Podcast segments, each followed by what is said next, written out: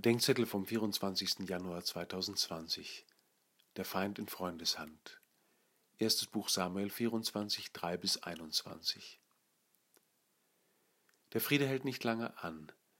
Bei der erneuten Verfolgung Davids durch König Saul kommt es zu einer denkwürdigen Situation. Der König zieht sich in eine Höhle bei Engedi zurück, um seine Notdurft zu verrichten. David hockt hinten in der Höhle, widersteht dem Rat und der Versuchung, König Saul umzubringen, und schneidet stattdessen ein Stück von dessen Gewand ab.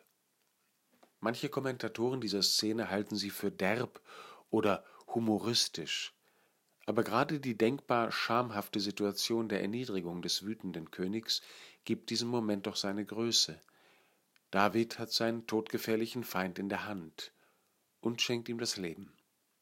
Die meisten von uns werden diese Situation so nicht kennen, aber Jesus sagt uns, dass schon unsere Gedanken und Vorstellungen eine Realität sind.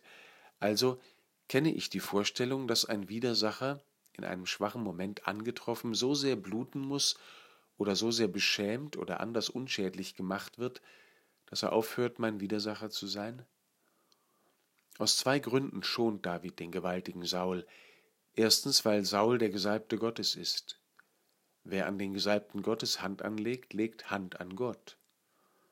Und zweitens, weil er um das Herz des Königs wirbt, dessen Freund und Diener er sein will, obwohl er weiß, dass er ihn einmal ersetzen soll. Warum sollten wir unseren Widerpart schonen? Weil er der Bruder oder die Schwester ist, für die Christus gestorben ist, egal wie groß seine Schuld sein mag. Und weil Gott durch Machtverzicht um unser Herz wirbt und Mitwerbende braucht, wenn das Herz des Feindes gewonnen werden soll.